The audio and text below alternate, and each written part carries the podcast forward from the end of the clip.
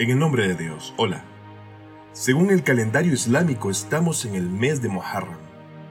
Y es que en el décimo día de este mes se conmemora el día de Ashura, día en que el imam Hussein salam y sus fieles compañeros y familia fueron martirizados en el camino de la verdad y la justicia. El número de compañeros junto al imam Hussein era muy pequeño. Sin embargo, eran las mejores y más puras personas de su tiempo. El imam Hussein hasta el último momento de su bendita vida no dejó de guiar a las personas y trató de llevarlas hacia el bien, incluso a sus propios enemigos, con cada uno de sus discursos. Sin embargo, muchas de esas personas no aceptaron la invitación del imam Hussein por temor o por apego a lo mundanal, de sus corazones o por simple codicia.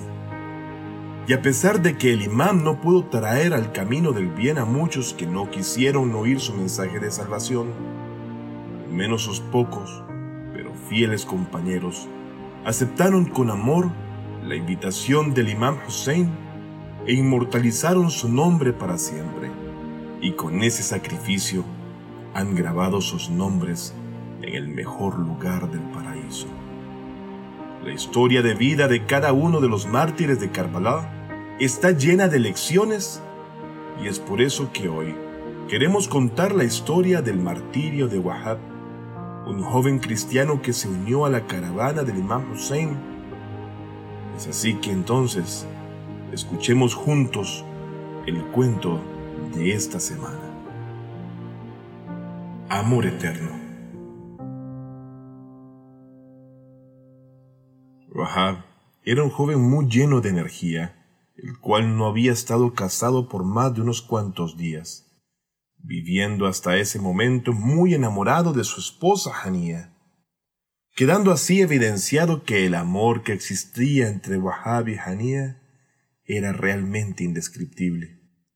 Wahab era ganadero y vivía en un lugar llamado Zalabia, junto con su madre Kamar y su esposa Hania. Él llevaba las ovejas al desierto cada día a caminar y a pastar retoño, siendo esto hecho día tras día con disciplina espectacular, y devolviéndose a su casa cada noche, ya adentrada la oscuridad, luego de llevar a cabo todas sus tareas.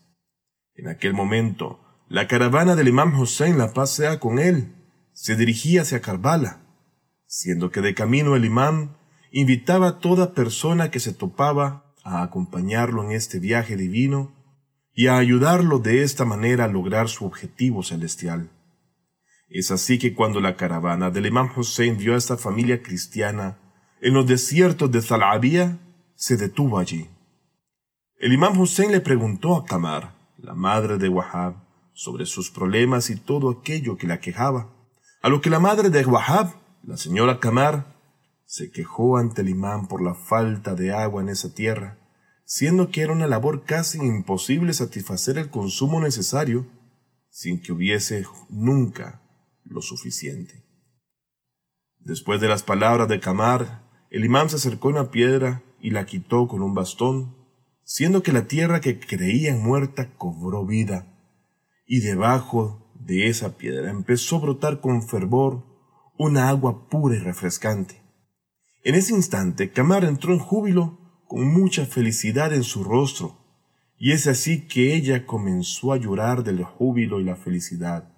El imán le dijo a esta madre, necesitamos de su ayuda y de gente que nos dé su aporte de fe. Cuando su hijo regrese, dígale que por favor se una a nosotros y nos ayude a defender la verdad. Es ahí cuando el imán Hussein partió de nuevo con la caravana rumbo a las planicies del Karb y Balá, quedando ahora sola Kamar junto con ese milagro el cual había sido testigo con sus propios ojos.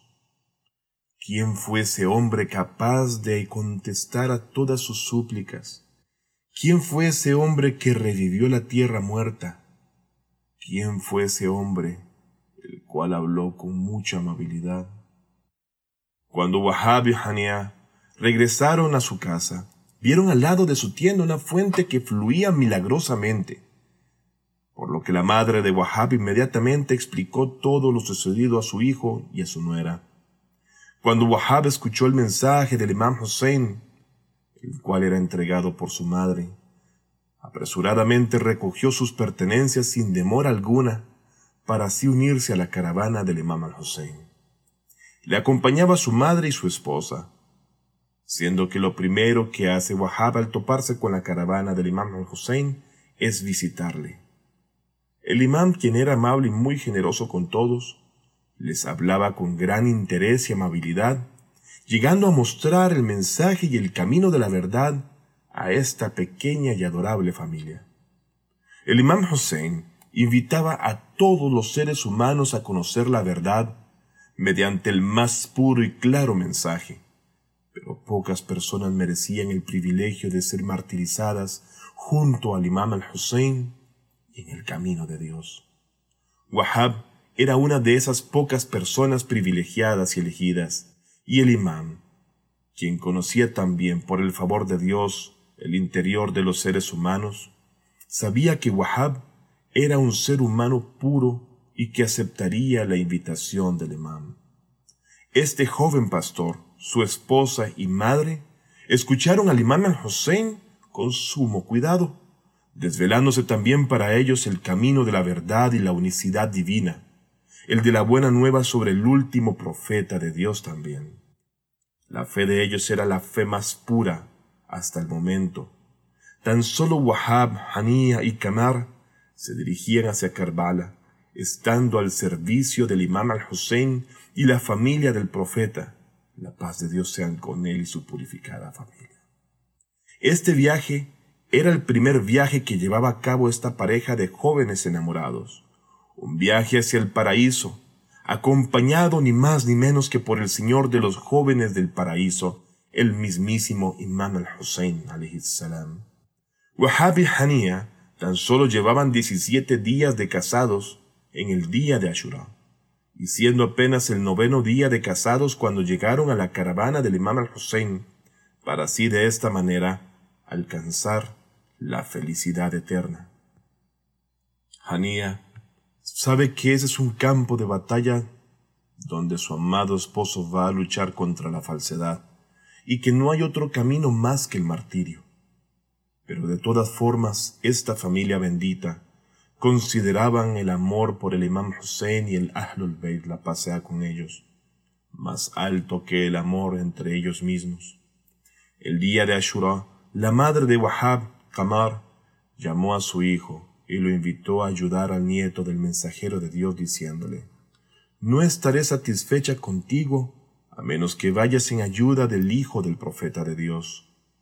En ese momento Hanía estaba muy ansiosa y muy preocupada, puesto que no podía soportar la idea de la separación de su esposo después de que éste cayera mártir. Incapaz de verlo martirizado, Hanía le dice a Wahab, Cuando te martiricen, irás al paraíso y te olvidarás de Hanía. Así que, oh amado mío, llévame a donde el imam y prométeme en su presencia que no te olvidarás de mí estando en el paraíso.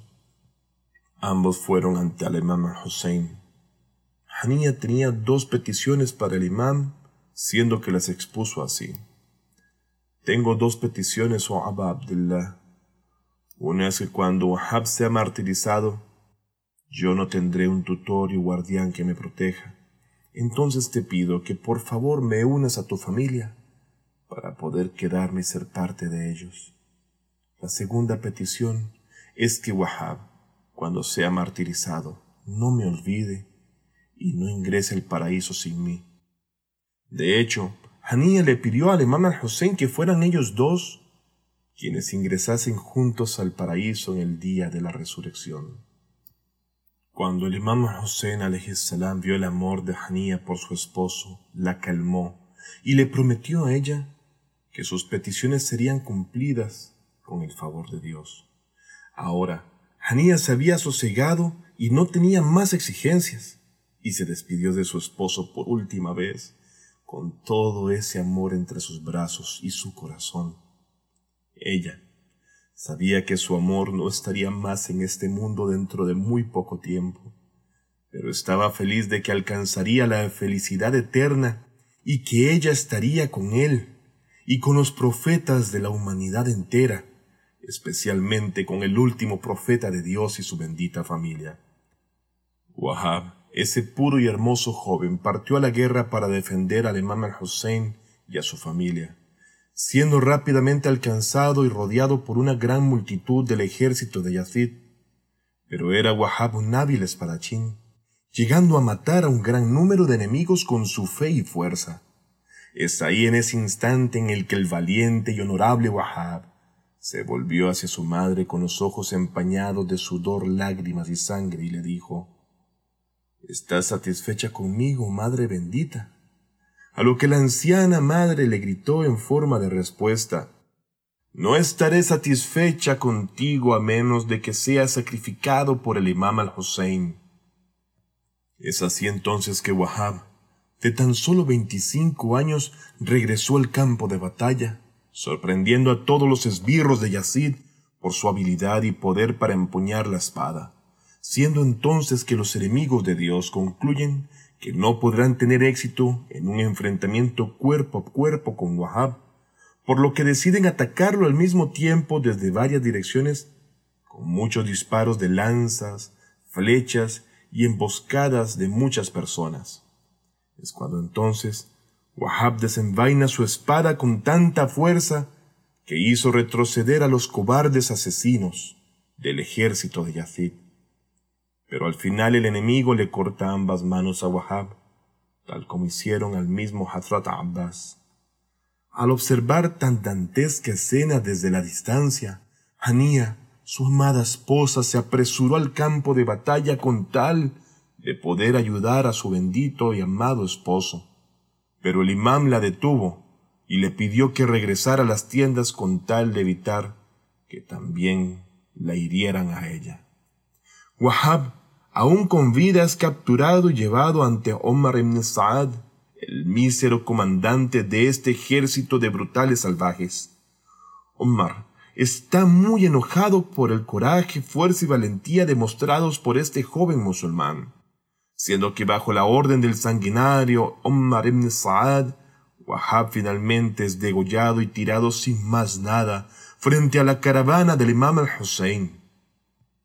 El cuerpo del joven mártir descansa frente a la caravana, mas sin embargo, de forma vil y despreciable, la cabeza de este joven mártir fue arrojada frente a la mirada de su anciana madre para así traer la molestia a los inocentes.